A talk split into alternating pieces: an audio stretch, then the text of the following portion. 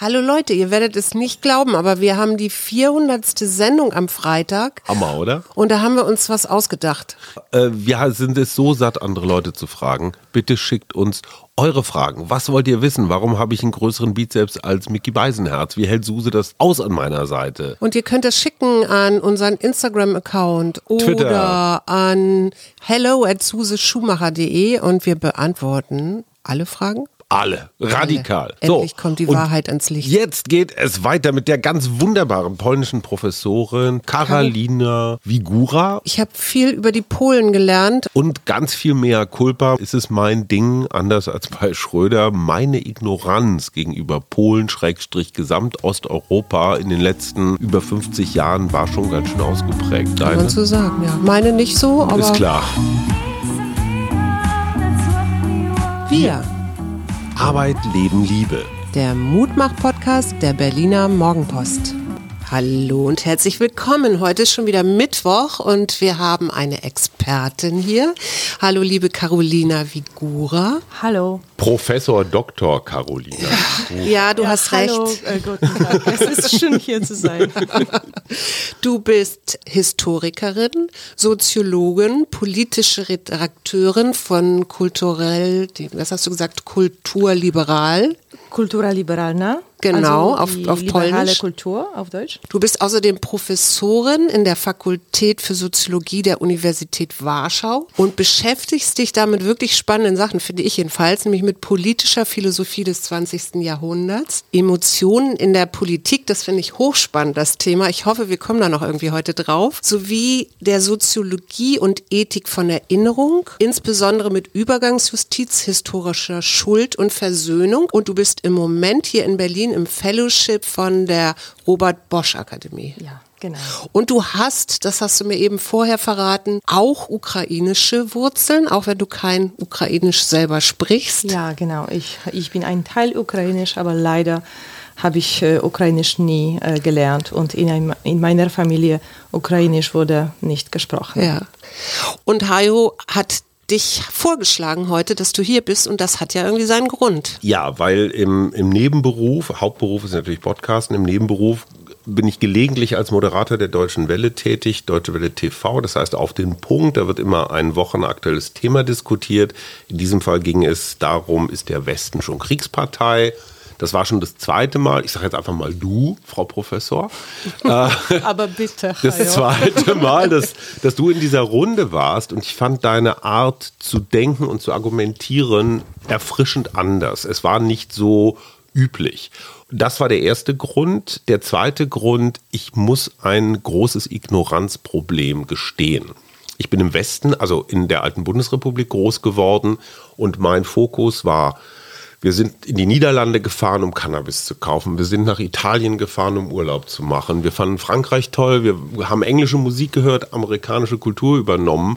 Selbst nach dem Mauerfall war alles das, was Richtung Osten war, selbst Ostdeutschland fremd und das, was noch östlicher war, Polen zum Beispiel, noch viel fremder man kann genauso gut in Polen Urlaub machen. Man muss nicht an die Nordseeküste der Niederlande Masuren, fahren. Schatz. Ja, du immer mit deinem Masuren. Äh, das ist mir zu Günter Grassig jetzt. Äh, aber mein Ignoranzproblem ist tatsächlich so, und das merke ich jetzt im Ukraine-Krieg und in der ganzen Russland-Verflechtung jetzt wieder. Ich habe so wenig Ahnung und so wenig Gespür dafür. Also das ist ein Bekenntnis. Wenn du jetzt hier als Stipendiatin der Robert-Bosch-Akademie in Deutschland bist, ist das etwas, was dir häufiger begegnet? So arrogant, aber ahnungslos? Ach, das muss ein Deutscher sein? Mm, also zuerst, ich denke, dass ich vielleicht nicht so erfrischend neu bin oder die Sachen, die, mhm. die ich sage, sondern vielleicht sie sind einfach ostlich. Ja, also das, was also, ich versuche zu machen, mhm ist einfach die östliche Perspektive zu erklären. Also mhm. wie die Polen, aber auch die Leute aus der baltischen Staaten, aus, aus der Ukraine, wie sie denken. Also mhm. welche Gefühle, ja, kollektive Gefühle, du hast über die Gefühle, die Emotionen gesagt, welche Gefühle die haben. Ja, was denken sie jetzt über diese, mhm. diese Krieg? Also das ist eine Sache. Die zweite Sache, ich denke, das war der deutsche Intellektuelle, der Historiker Winkler, der einmal, einmal gesagt hat, dass äh, Arroganz äh, geht immer nach Osten. Also wir sind mhm. auch nicht arroganzfrei in Polen. Ich mhm. würde sagen, mhm. es ist immer so, ja. Die Deutschen vielleicht sind ein bisschen arrogant, also manche Deutschen sind vielleicht ein bisschen arrogant, äh, wenn es über äh, Polen geht. Mhm. Aber die Polen machen dasselbe mit der Ukraine. Okay. Und das finde ich sehr, sehr wichtig, da wir alle das Westen, die Idee des Westens irgendwie als ein Ziel betrachten, aber die wir vergessen, dass das Reichtum dieser Kultur, der europäischen Kultur, mhm. beide in Westen und in Osten ist. Mhm. Und ein Satz, der mich wirklich sehr beeindruckt hat, weil er mich so stutzig gemacht hat, das war mitten in diese offene Briefdebatte hinein, sagtest du einen Satz sinngemäß, wir Polen haben eigentlich gar nicht so viel Angst vor dem Atomkrieg. Und ich dachte, ja, hey, ja schon hoch Entschuldigung, ich meine, Angst vor dem Atomkrieg ist, ist Bürgerpflicht in Deutschland. Warum haben viele Polen jetzt nicht so große Angst vor dem Atomkrieg. Also ich würde auch, ich möchte auch gerne gut verstanden sein, ja, weil er es auch nach dieser Sendung ein, ein bisschen Hate auf Twitter gab, also über diesen Völlig Satz. ungewöhnlich. Also ich, ich ja. erkläre jetzt, ja. ja. Ich, was ich gemeint habe, ist das nicht, dass die Leute in Polen äh, gar nicht verstehen, was, äh, was Atomkrieg ist. Ja? Schon klar. Und natürlich in Meinungsumfragen haben wir häufig Fragen, ob wir die Atom die Atomkraft, mhm. ob wir das befürchten. Ja, ja. und die Bevölkerung hat auch Ängste da, darüber. Aber was ich meinte, die Polen haben diese lange Geschichte von Erfahrung äh, des äh, russischen Imperialismus. Und das ist wirklich eine lange Geschichte. Es ist nicht 50 Jahre, oder, äh, aber sogar zwei oder 300 mhm. Jahre. Und nicht nur Polen, sondern auch die, die Osteuropäer. Wir haben diese Erfahrung von Vernichtung. Also wenn die Russen kommen, wenn mhm. der russische Imperialismus reinkommt in unseren Ländern, dann bringt er Vernichtung mhm. und totale Vernichtung. Ja, mhm. das ist, also wenn wir die Bucha-Massaker mhm. sehen, wenn mhm. wir die Fotos von der, von, von Bucha gesehen haben, viele Leute im Osten haben gesagt, ja, also das erinnern wir uns. Also wir wissen, was das war. Wir hatten das in unserem Land. Ich meine nicht, dass Atomkrieg nicht furchtbar ist. Mhm. Es ist furchtbar. Aber wie, wenn, wenn der Krieg über die äh, polnisch-ukrainische Grenze reinschwappt, mhm. dann fürchten wir eine totale Vernichtung. Und dann ist es, es, egal. Ob es eine mhm. Vernichtung wie Bucha mhm. und Mariupol ist mhm. oder ein Atomkrieg, das ist schon egal. Am Ende bleibt sowieso Ende, nur genau, am Schutt Ende, und Asche. Genau, mhm. das habe ich gemeint. Aber das finde ich sehr, sehr dramatisch, weil diese Erfahrung, die das polnische Volk jetzt mehrfach gemacht hat, die kennen wir nicht. Ja, Deutschland ist im Zweiten Weltkrieg auch zerstört worden, hier und da, aber diese Komplettvernichtung, die kennen wir nicht. Mhm. Also im kollektiven Bewusstsein jedenfalls nicht so verankert wie bei euch. Diese Funktion der Polen als quasi Nachschubstation, also ganz viel Waffen der westlichen Mächte kommen über Polen rein, ganz viele Geflüchtete aus der Ukraine kommen zu euch nach Polen. Gibt es zwischen den beiden Völkern, Nationen sowas wie eine Solidarität mhm. gegen Russland? Also bei allen Unterschieden und mhm. Arroganzen? Zwischen Polen und Ukraine gibt es auch eine sehr lange und komplizierte Geschichte. Wir, die Polen, wir, hat, wir haben auch unsere eigene Geschichte der Kolonisation und der, der, den polnischen äh, Imperialismus. Eigentlich gab es in diesem Gebiet damals, vor 300 Jahren, eine Konkurrenz mhm. zwischen dem polnischen und russischen Imperialismus. Und wir haben, wir die Polen, wir haben den, den, die Konkurrenz, diesen Wettbewerb sozusagen verloren. Aber die Ukrainer haben wir auch kolonisiert. Mhm. Also wir haben eine sehr lange und schwierige Geschichte. Also Polen, Polen ihr wart die Bösen. Ukraine, ja, mhm. ja. ja okay. Und, und dann wenn die, die starken Nationalismen in den Zweiten Weltkrieg angefangen haben, dann äh, gab es auch eines, äh, einen blutigen Konflikt mhm. ja, mit, äh, den, äh, mit, den, mit dem Wolinien-Massaker und dann auch die Racheakte von den Polen. Aber was ich sehr hoffnungsvoll finde, also seit diesen 30 Jahren von der Demokratie Mhm. Es gibt auch eine ganze Geschichte der Versöhnung zwischen den Polen und Ukrainer. Die Polen haben alle Revolutionen, also die Orange Revolution und dann Euromaidan, wir haben das alle alles unterstützt. Die Polen sind ge, ge, gereist nach, nach Kiew, und, um die Ukrainer zu, zu unterstützen. Und irgendwie finde ich jetzt diese Solidarität, die wir in Polen betrachten, also dass mhm. die Leute wirklich die Ukrainer nach Hause äh, einladen und zwar, dass wir die, diese drei, fast drei Millionen Ukrainer eingenommen haben. Ich finde das eine Folge dieser Versöhnungsgeschichte und nicht die vorherige Geschichte des blutiges, blutiges, blutigen Konflikts. Gerade am Montag gab es ein ähm, Farbbeutel-Attentat auf den russischen Botschafter in Polen, in Warschau, glaube ich, der dort einen Kranz niederlegen wollte und dann also zurückgekehrt ist in sein Auto. Wie ist das polnisch-russische Verhältnis, also jetzt im Land zu? Es gibt ja auch, ich weiß nicht, 11.000 Russen oder so, die in Polen leben. Wie ist das Verhältnis gerade? Das Verhältnis hängt davon ab, äh, was äh, eine russische Person oder eine russische Gruppe heute sagt zu diesem Krieg. Mhm. Also ob es in dieser Person Name ist oder nicht. Und es gibt viele Russen, die sehr kritisch äh, den putinischen Regime betrachten. Und äh, dann es, es ist ja ganz neutral, ob, ob man äh, polnisch oder deutsch oder russisch ist. Mhm. Ja. Den, den, Angriff an, an den äh, russischen Botschafter ist schon sehr umstritten in mhm. Warschau. Also, also es gibt eine ganze Diskussion, ob man das erlauben soll, ob der russische Botschafter eigentlich in Warschau noch bleiben soll. Noch eine Frage ist, ob man die alte Denkmale von russischen Soldaten mhm. ja. äh, angreifen darf mhm. oder gar nicht. Angreifen im Sinne von Graffiti genau. oder ja. was auch immer. Mhm. Die gleiche Debatte haben wir hier in Berlin in auch. Kiew hat ja der Bürgermeister Klitschko hat diese ganzen Denkmäler aus der Sowjetunion, die da noch stehen, irgendwie alle jetzt äh, abbauen lassen. Ne? Also was ja auch ein Statement ist. So. Und das ist ja bei uns auch eine Debatte, Lenin-Statue und so weiter. Ist das jetzt hier überhaupt noch zeitgenössisch, also zeitkonform oder? Die Frage aber, kannst du aber auch bei dem Moltke-Denkmal stellen. Na klar. Das direkt an der Siegessäule steht. Ja, ich meine, Moltke war einer der Strategen des Ersten Weltkriegs, was auch ein Angriffskrieg war. Und der steht da in voller Pracht und Schönheit vier Meter hoch.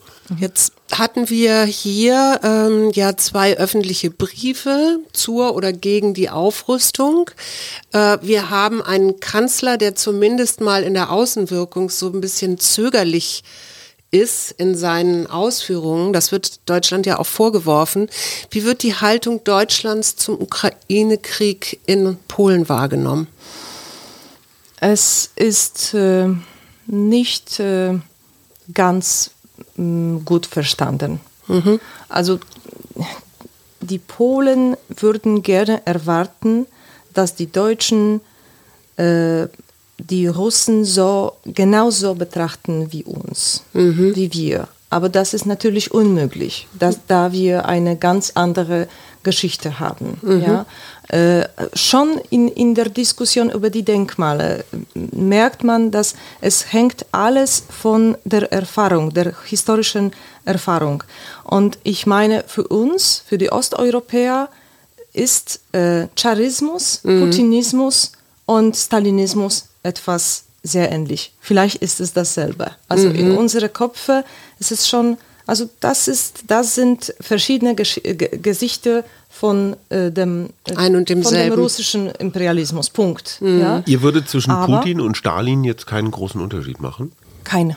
Okay. Kein. Mhm. Äh, aber im osteuropäischen Verständnis mhm. der Geschichte sind Putin und Stalin, äh, sind Hitler und Stalin eigentlich zwei äh, Brüder. selbe mhm. Personen, mhm. zwei mhm. Brüder. Mhm. Ja, dass der Putin mit Hitler äh, mhm. ver verglichen wird, ist auch keine Überraschung in der, in der östlichen, äh, ja, östlichen Debatte. In Deutschland gilt, Hitler-Vergleiche sind immer falsch. Mhm. Das ist so ein Merksatz auch für Journalisten immer ganz mhm. hilfreich oder Politiker, also auch Nazi-Vergleiche. Aber ich finde das interessant, in welcher Klarheit das bei euch so gesehen wird. Es gab ja schon äh, auch mit der äh, Annexion der Krim, gab es ja schon Hinweise und auch Rufe aus Osteuropa, passt auf, nehmt den Putin ernst, äh, der ist nicht äh, so ein freundlicher, so, so, so ein Westenfreund oder so, sondern der hat ganz andere Ideen und der ist gefährlich. Wie würdest du diesen Putin aus der polnischen Sicht beschreiben?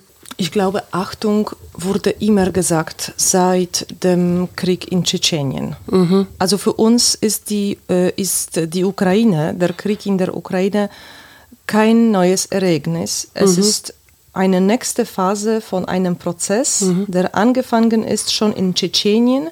Dann die nächste Phase war Georgien, dann Krim und jetzt äh, der Krieg in der Ukraine. Inzwischen auch Syrien. Mhm. Transnistrien. Was in, was in Polen, es ist eine interessante Sache, gar nicht verstanden wurde in 2015. Aber dazu können wir dann zurückkommen. Achtung wurde immer gesagt und ich denke, dass auch die Polen haben mehrmals Achtung gesagt. Das Problem ist nur, ich finde, dass eine, äh, eine Regierung die Achtung sagt äh, über Putin und in derselben Zeit die europäische Ordnung äh, dekonstruiert, ja, mhm. zerstört. Mhm. Ich meine natürlich die äh, Gerechtigkeit, Justiz in Polen. Mhm. Dann ist man vielleicht nicht so überrascht, dass Polen und, und andere äh, Länder in diesem Gebiet nicht zugehört haben. Mhm. Weil die Glaubwürdigkeit des die Glaubwürdigkeit. Absenders war nicht mhm. so groß. Aber trotzdem, es waren ja nicht nur die Polen. Es waren die drei baltischen Staaten äh, und viele andere Osteuropäer. So, also das waren, die haben ja nicht alle ihre Gerichtsbarkeit versucht, äh, der Regierung untertan zu machen. Wie, wie fühlt sich das an, wenn man dieses doch sehr satte, reiche Deutschland so in der Mitte hat, was überall seine Geschäfte macht. Also das billige Gas aus Russland war, da müssen wir gar nicht lange drüber reden, ein Teil unseres Wohlstands. Unsere Gewinne, unseren Sozialstaat, was auch immer, haben wir auch damit finanziert. Mhm. Im Moment haben wir die gleiche Debatte Richtung China. Ja, also, hey, wo ist jetzt der riesengroße Unterschied zwischen Uiguren und Ukrainern? Ich sehe ihn noch nicht so ganz. Du bist für Moralfragen zuständig. Wie hat man dieses Deutschland wahrgenommen? Ich habe ich hab einfach echt sowas wie ein schlechtes Gewissen, weil das alles so im Nachhinein, es fühlt sich so opportunistisch an. Also überall da, wo ein Geschäft zu machen war, waren wir ganz schnell dabei. Überall da, wo wir mal eine klare Kante hätten zeigen müssen, hm, kam Schröder. Nicht also wie habt, wie habt ihr uns Deutsche auch. Habt ihr uns Deutsche auch so opportunistisch wahrgenommen, wie wir das jetzt in unserer Neigung zur Selbstgeißelung auch so wahrnehmen? Du darfst gerne unhöflich sein. Mm, die Deutschen sind aber auch kein Monolith, oder? Deshalb gibt es zwei offene Briefe und nicht einen. genau. Aber die und deutsche Wirtschaft. Sehr, und das finde ich sehr wichtig. Mhm. Die Osteuropäer ha haben auch äh, also seit, seit, seit mehreren Jahren nicht verstanden, mhm. warum denn der äh, Nord Stream 2 beschreibt wurde als ein ökonomisches Projekt. Mhm. Und das, äh, ja, wir können jetzt nicht über die, die Polen sprechen. Die Kaja Kallas äh, von Estonien, ja, äh, die, die immer spricht, die Ministerpräsidentin, oder? Mhm. Bin ja. ich richtig, richtig? Die immer spricht äh, und dass es immer auch politische Ziele gab. Und na natürlich schwer zu verstehen von der äh, östlichen, äh, mhm. östlichen äh, Perspektive. Es ist eine interessante Frage, ja. Vielleicht gibt es in der Welt keine zweite Nation oder zweite Gesellschaft, wie, die so gut wie die Deutschen äh, gelernt hat aus äh, eigener Geschichte. Die Deutschen, okay. die Deutschen haben wirklich sehr lange und, und klug geübt. Die Frage lautet, welche Schlüsse äh, zieht man für diese neue Situation mhm. mit dieser Ausbildung, mhm. die, die diese Gesellschaft, hat? Seit zwei Monaten sehen wir do, doch einen Wandel. Kann man sagen. Ja, ja. Es, es, gibt einen Wandel. Also vielleicht gab es Zeit, wenn manche Leute, manche Politiker in diesem Land konnten schon äh, Opportunismus leisten. Es ist aber nicht mhm. mehr so. Mhm. Da, das, das wird schon gesehen. Und, äh, okay, und hier bin ich, bin ich hoffnungsvoll. Langsam, aber die Deutschen mhm. sind immer langsam, weil sie sehr strategisch planen. Ja? das ist ein Stereotyp jetzt, aber ja. nicht unwahr, oder? Stereotypen sind ja nie ganz unwahr. Unsere Außenministerin Annalena Baerbock stand am Dienstag in Butscha und hat mhm. gesagt, diese Opfer könnten wir sein oder hätten wir sein können. Das ist wahrscheinlich der stärkste Satz in meiner Erinnerung, den ich bislang gehört habe. Also wenn ich mir mal Frank-Walter Steinmeier, den Bundespräsidenten, Kanzler Scholz und eben jetzt die Außenministerin angucke. Das hätte ja rein theoretisch auch von einer polnischen Regierungsvertreterin kommen können, oder? Ja, aber im polnischen Fall wäre es so offensichtlich. Ja. Ja, das konnte vielleicht äh, gesagt sein. Ja. Aber niemand würde überrascht. Schon also klar. wie du jetzt, dass ja, du ja, sagst, das ist so ein Satz, es ist so ein wichtiger Satz und bei uns es wäre nur ein von den tausenden Sätzen. Okay. Aber trotzdem stelle ich eine Annäherung fest, mhm. dass also die polnische Sichtweise auf Russland, sie hat auch gesagt, die Verantwortlichen müssen verantwortlich genannt werden. Die Opfer müssen Opfer mhm. genannt werden, was ja auch nochmal in Richtung des offenen Briefs ging, mhm. wo Alice Schwarzer gesagt hat, was ich wirklich unverschämt fand, äh, Zelensky möge bitte mit seinen Provokationen aufhören. Wo ich mir dachte, hm, die Täter-Opfer-Umkehr fängt jetzt hier langsam an peinlich zu werden. Mhm. Werden diese offenen Briefe, die wir uns hier so vor lauter Langeweile hin und her schicken, in Polen wahrgenommen oder ist das ein deutsches Gesellschaftsspiel? Ähm, die wurden schon wahrgenommen, aber auch äh, nicht sehr genau besprochen.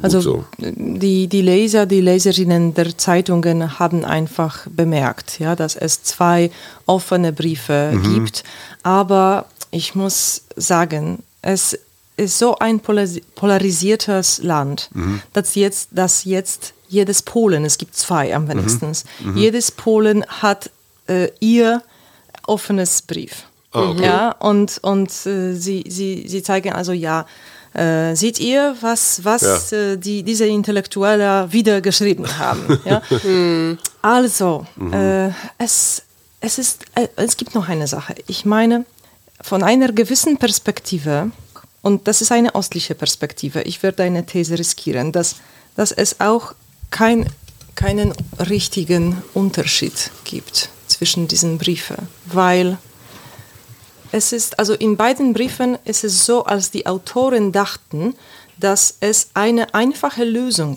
gibt. Entweder sollen, die, sollen wir und sollen die Ukrainer sich verteidigen mhm oder einfach nicht mehr und mhm. das Frieden ist wichtiger. Und, äh, aber in diesem Krieg, in dieser Eskalation, wo wir alle sind, gibt, gibt es keine äh, äh einfache, einfache, Lösungen, keine technische äh, Lösungen. Also ja, ich möchte von dir noch eine Interpretation. Suse ist schon ungeduldig. Wladimir Putin hat am 9. Mai in Moskau zur Überraschung vieler den Ball flach gehalten, wie man im Fußball sagen würde. Also keine Eskalationsrhetorik. Mhm. Er hat nochmal das ganze Narrativ, so wer ist jetzt ne, das alte Nazispiel, so hat er gespielt. Ähm, hat dich das überrascht? Oder ist das auch egal? Eigentlich ist es egal. Also das, was wir am 9. Mai gesehen haben oder gehört haben, war eigentlich Langeweile. Mhm. Langeweile, das war langweilig. Ja aber es ist nicht wichtig, nicht relevant. Äh, auch nicht relevant ist von der östlichen Perspektive nochmal, ob Deutschland oder andere Länder die, die schwere Waffen schicken oder mhm. nicht. Die einzige, was, was wirklich gilt, ist, dass die Grausamkeiten in der Ukraine denn also jeden Tag geschehen und dass wir eigentlich nicht wissen, wie das sich entwickelt. Unsicherheit. Ja, die Unsicherheit, das Gefühl der der Unsicherheit, das Gefühl, das mhm. Gefühl unserer Zeiten. Mhm. Jetzt haben wir ja gesehen, ich glaube, das hat hier in Deutschland auch ein bisschen dazu geführt, dass wir uns gesagt haben, wenn so viele, über drei Millionen ukrainische Flüchtlinge, die mal ebenso nach Polen reingehen, was ja auch eine enorme Leistung ist, die unterzubringen, die Kinder in die Schule und so weiter. Und dann gleichzeitig gab es äh, polnische Lieferungen an Waffen, an Hilfsgütern. Da, da hatte man so den Eindruck, oder ich hatte diesen Eindruck so, da wird gar nicht lange gefackelt und nachgedacht, da wird einfach gemacht. So. Kannst du mal erklären, was da, was da bei euch los ist gerade auch? Also wie sind da, wie, wie, wie ist das jetzt mit den Flüchtlingen? Ich weiß, Warschau ist überlaufen. Ihr, mhm. ihr habt einfach drei Millionen neue Menschen im, in, im Land. Es äh, wird genannt äh, die, de, der Karneval der Solidarität. Der Karneval? Wieso Karneval? Ja, das ist eine, eine besondere Name, da dieser Name, der Karneval der Solidarität, haben wir schon einmal äh, benutzt mhm. äh, um die Revolution der Solidarität oder Solidarność, Solidarność zu benennen. Ja. ja mhm. in 1980. Mhm. Also das ist sehr wichtig, ja, dass die Leute jetzt so reagiert haben und dass sie einander sehen. Das ist auch wichtig, ja. Und irgendwie die Echo Chamber von den liberalen Polen und die konservativen Polen, die sind plötzlich zusammen, mhm. ja. Mhm.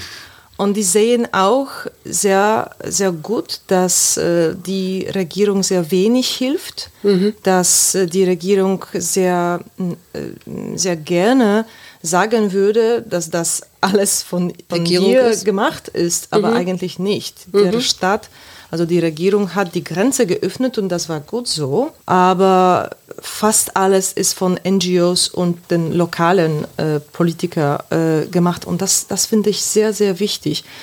Nicht nur deshalb, da wir, also viele Leute in Polen haben sich geschämt mhm. wegen den 2015 und wie wir uns verhalten haben. Mhm. In der Flüchtlingskrise. In der Flüchtlingskrise Syrien. mit mhm. den Syrien. Mhm. Also ich denke manchmal, dass die Leute haben solche Zeiten erwartet, dass sie endlich zeigen können, dass sie auch Herzen haben. Mhm. Ist das wahr? Echt? Es gibt so ein 2015, 16 Trauma in Polen? So ich denke, dass es, dass es ein ähm, Grund für einen kollektiven Scham ist. Aber mhm. Nicht in der ganzen Gesellschaft, Gesellschaft natürlich, aber ja. in bestimmten Gruppen. Mhm. Ja, also das ist die, die erste Sache. Die zweite Sache, es ist überraschend. Wir haben alle gedacht, dass nach zwei Wochen, nach drei, drei Wochen, würden alle diese Leute, die helfen ehrenamtlich, die würden mhm. schon erschöpft. Mhm. Das ist auch nicht so. Mhm. Und das ist äh, erstaunlich wirklich, weil es gibt Leute, die äh, ukrainische, ukrainische Familien nach Hause eingeladen haben mhm. und jetzt wohnen sie schon mit einer fünften Familie mhm. äh, in einer Reihe und sie, sie sagen, ja, also wir machen weiter, wir machen weiter und es ist okay. Also ich muss sagen, ich bin eher äh, sehr oft kritisch zum äh, eigenen Gesellschaft, aber jetzt äh, ist es auch ähm, wirklich ein Grund für, für Hoffnung. Mhm. In derselben Zeit ähm, muss man zustimmen, dass die Polen äh, sehr viel Angst haben. Mhm. Nämlich man sieht in Umfragen, dass über 80 Prozent Angst von der Krieg äh, haben. Das heißt, dass die, sie fürchten, dass die Russen äh, einfach in, in Polen reinmarschieren, mhm. in einer Woche, in einem Jahr in zehn Jahren, ja, aber mhm. die werden das machen. Sie sind ganz sicher, also dass die mhm. Respondenten sagen, wir sind ganz sicher, ja. Mhm. Noch mehr, über 90 Prozent äh, befürchteten, dass äh, es in Gesch Geschäfte keine Lebensmittel gibt mhm. und so weiter. Also das mhm. ist auch ein kollektives Angst in Europa, oder? Also äh, Leute haben Ängste. Es gab auch eine sehr umstrittene äh, Umfrage. Es gab eine, eine Frage, äh, was würden Sie machen, wenn der Krieg in Polen auffängt? Und äh, 80 Prozent der Le Respondenten haben geantwortet, fliehen. Das, finde ich auch interessant. so interessant. Mhm. Ich hätte Stereotypen mal wieder gedacht, so die Polen sind einfach so ein bisschen wie die Ukrainer, so verteidigen ihre Scholle. Mhm. Ich glaube, in Deutschland würden noch mehr abhauen? Also die Bereitschaft, jetzt hier ein Gewehr in die Hand zu nehmen und an die Grenze zu gehen und das Land zu verteidigen, ist in, also Deutschland ist das, glaube ich, komplett ausgetrieben worden, weiß ich nicht. Woher kommt das? Dieser, dieser Verteidigungsunwille. Ist das die westliche Verweichlichung? Erstens, wir haben darüber geträumt, um endlich im Westen zu wohnen, zu leben und endlich Frieden zu haben. Und dass wir keine mehr professionelle Armee haben, das, also meine Generation hat das als das, der riesige Erfolg Polens gesehen. Ja? Ja. Dass wir keine militärische Training haben, Ja.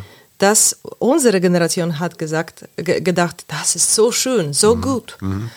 Und hier denke ich, wir teilen die Gefühle Deutschlands oder die Gefühle, äh, die Gefühle des äh, Westeuropa. Äh, die andere Sachen, Sa Sache aber ist, dass wir wirklich nicht wissen, was die Leute tun, wenn der Krieg wirklich Ja, also das ist jetzt nur eine Umfrage. äh, ne? da, da ja. wäre.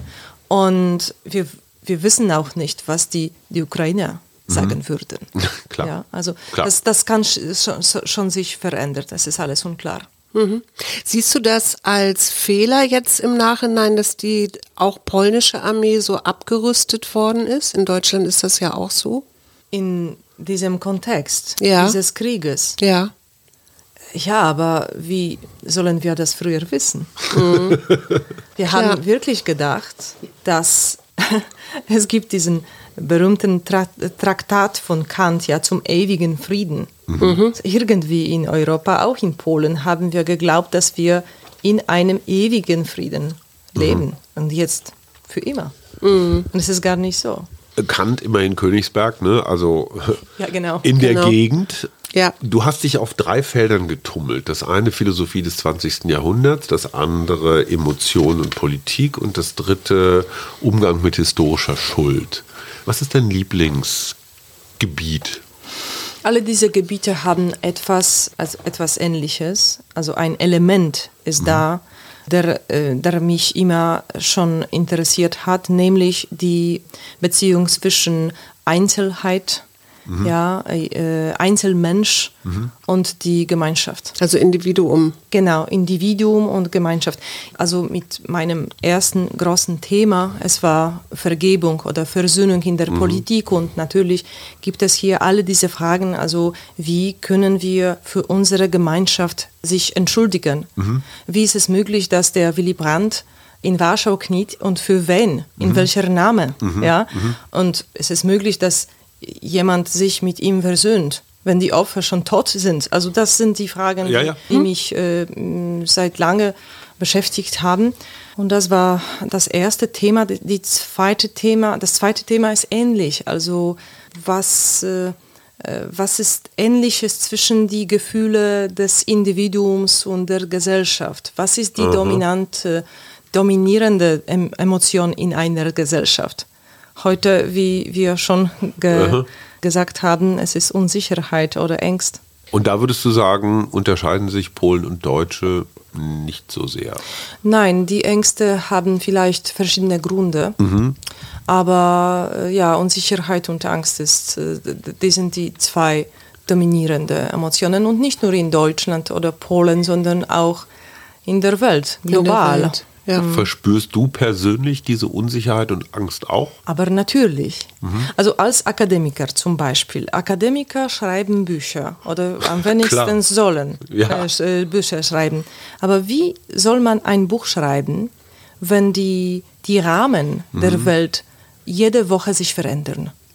Ich meine, um Ja. ein Buch zu schreiben, ein akademisches Buch zu schreiben, ich weiß nicht, wie die Kollegen das machen, aber ich brauchte immer sieben Jahre. Ach komm. Jetzt Okay. Jetzt, wie soll man ein Buch schreiben über was heute passiert oder vor fünf Jahren, wenn die Rahmen so, so schnell sich verändern? Du musst schneller schreiben. Sieben Jahre ist einfach zu lang. Aber ich sag dir mal was Praktisches. Hier sitzt eine Psychologin zu meiner äh, Rechten und deiner Linken. Die sagt zum Umgang mit Angst Folgendes. Versuche deine Angst einmal auf einer Skala von 0 bis 10 zu illustrieren. Was wäre der absolute Worst Case? Ich sage jetzt mal Atomkrieg. Und was wäre der Best Case? Also Du schmeißt was durcheinander, aber es ist schön. Baldige, baldige Friedensverhandlungen, ja, äh, Waffenstillstand in der Ukraine und äh, nicht Angriffspakt mit Russland oder irgendwie sowas.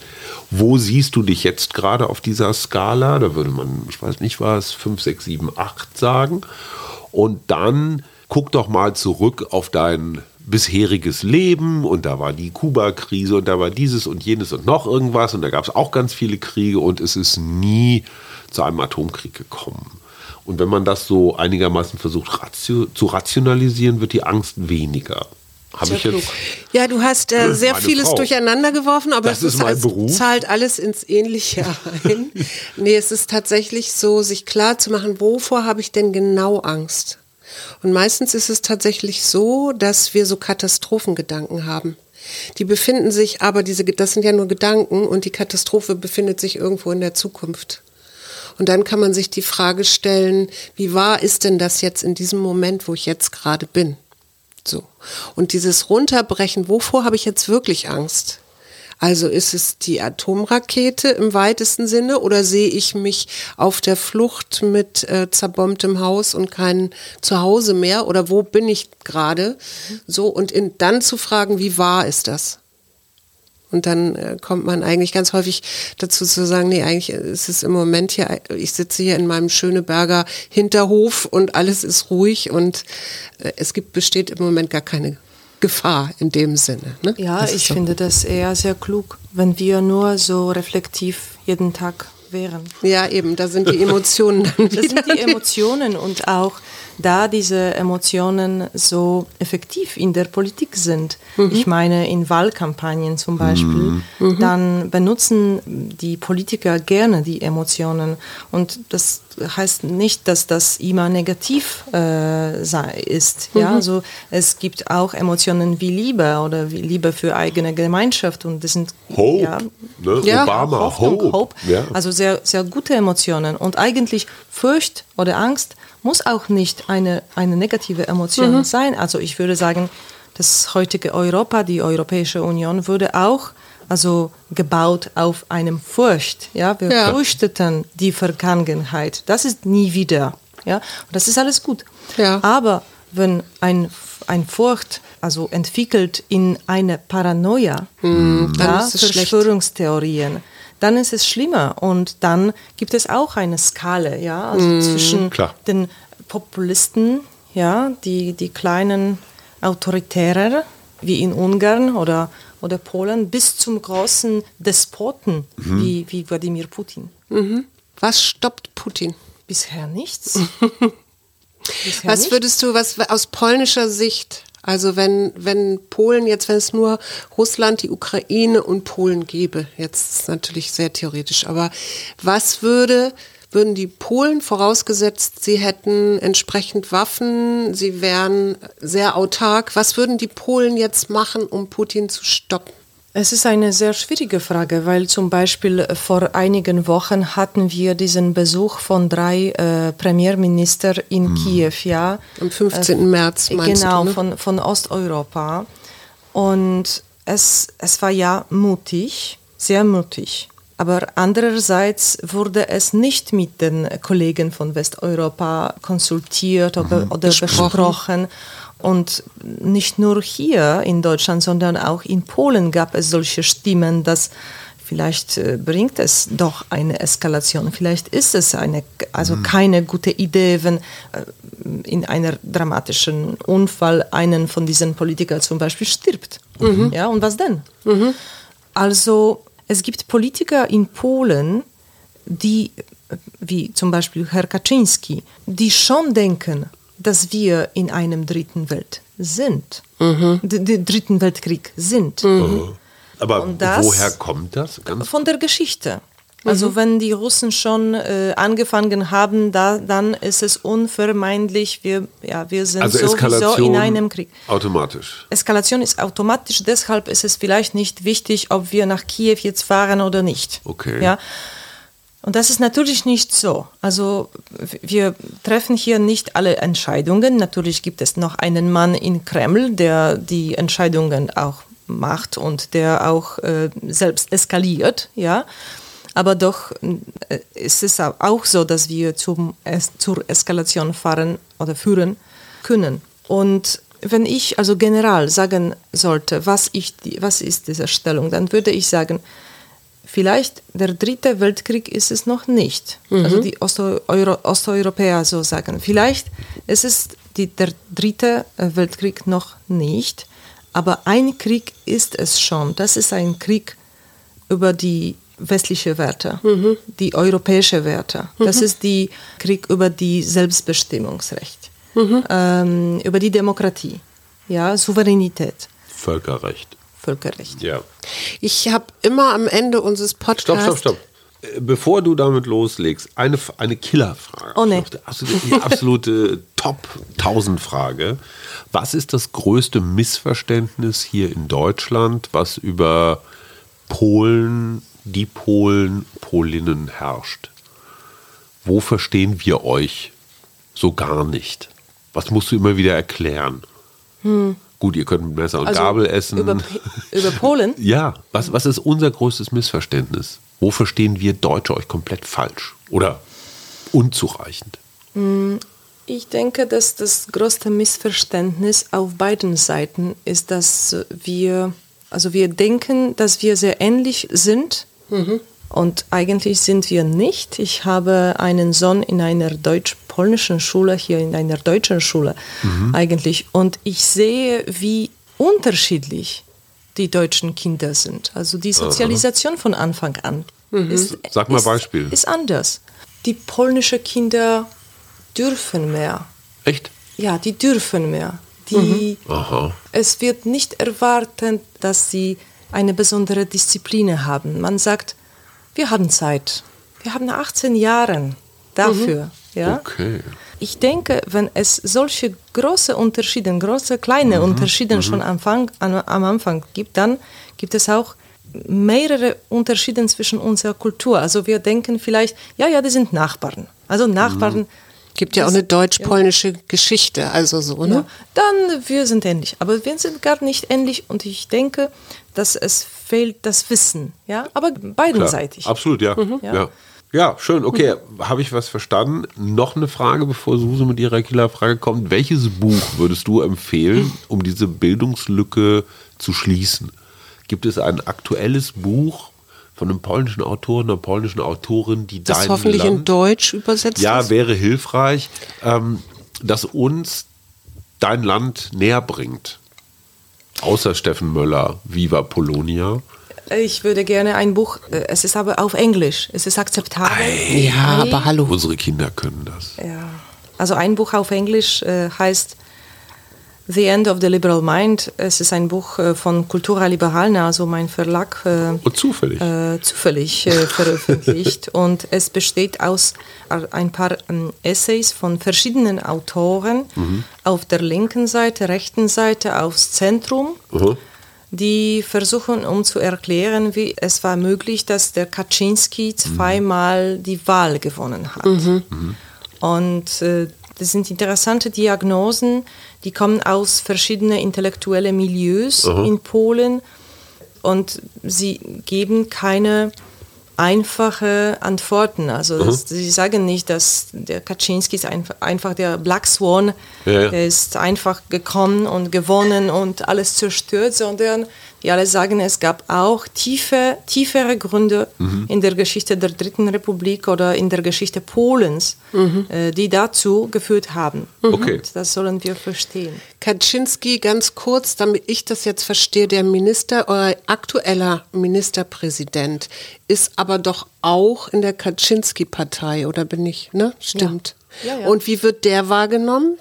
Herr Morawiecki. Ja. Wird der anders wahrgenommen? Tutorial. Oder ist das Polen leicht gemacht? Also genau. alle wissen, dass der äh, Jarosław Kaczynski der de facto Leader mhm. in Polen ist ja. und dass er Politiker wählt, also dass die machen sollen, was er will. Also so ähnlich wie Putin? Äh, Entschuldige mal, das Regierungschef. Ich mag diese Vergleichung nicht. Ich weiß, dass es gibt, dass es diese, diese bequeme Reihe von mhm. Politikern gibt. Ja, Orban, Kaczynski, Erdogan, Putin, Trump. Mhm. Ja? ja? Und natürlich gibt es etwas Ähnliches. aber ich glaube, dass es auch riesige Unterschiede bestehen Ja. hier. Und es ist einfach nicht möglich, vielleicht bin ich ja naiv, aber es ist einfach nicht möglich, um sich zu vorstellen, dass, ähm, da, dass irgendjemand in Polen seine eigenen mm, Bürger töten würde, ja, wie der Putin gemacht hat. Ja. Das kennen wir auch aus, aus der polnischen Geschichte. Die Zweite Republik, die eigentlich keine Demokratie, Demokratie nach 1926 war, ja, nicht schöne Sachen waren, waren gemacht. Aber im Vergleich mit all, an, anderen äh, despotischen Ländern in Europa, ja, mit Nazi-Deutschland auch, es war, es war nicht so, äh, äh, äh, so, hm, wie kann ich das sagen? Extrem. Nicht, nicht so extrem. Meine allerletzte Frage, die stelle ich immer allen. Was macht dir Mut? Was macht der Mut? Was dir Mut macht? Ach so. Hm. Zwei Sachen, meine Söhne, Wie alt? zehn und sechs. Oh. Also wir werden die Welt für die vorbereiten. Ja. Ja, und ich mag glauben, dass äh, mit jedem Gespräch und jeder Begegnung, die ich habe, irgendwie vorbereite ich die Welt für meine Söhne. Ja? Schönes Ja. Bild. Das ist eine Sache. Die zweite Sache ist äh, helfen.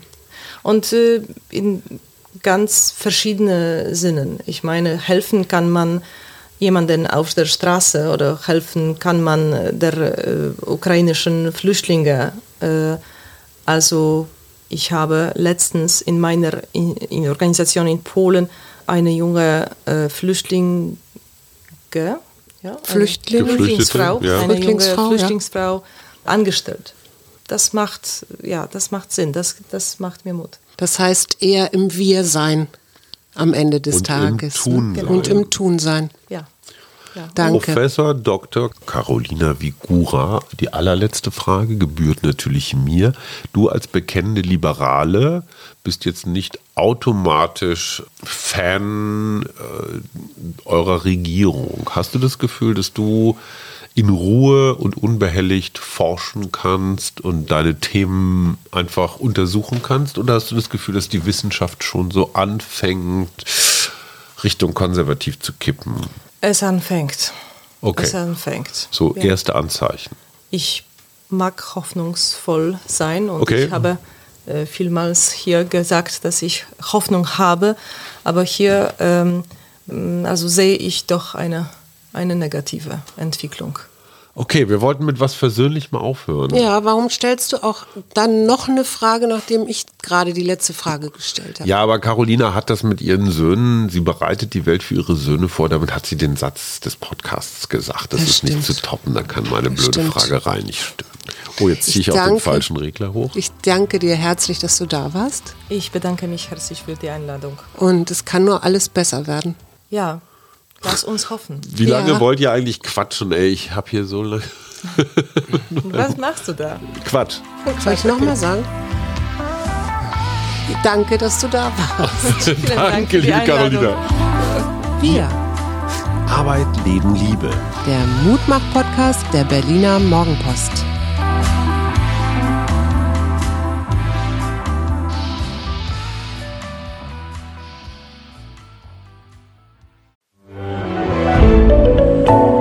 Podcast von Funke.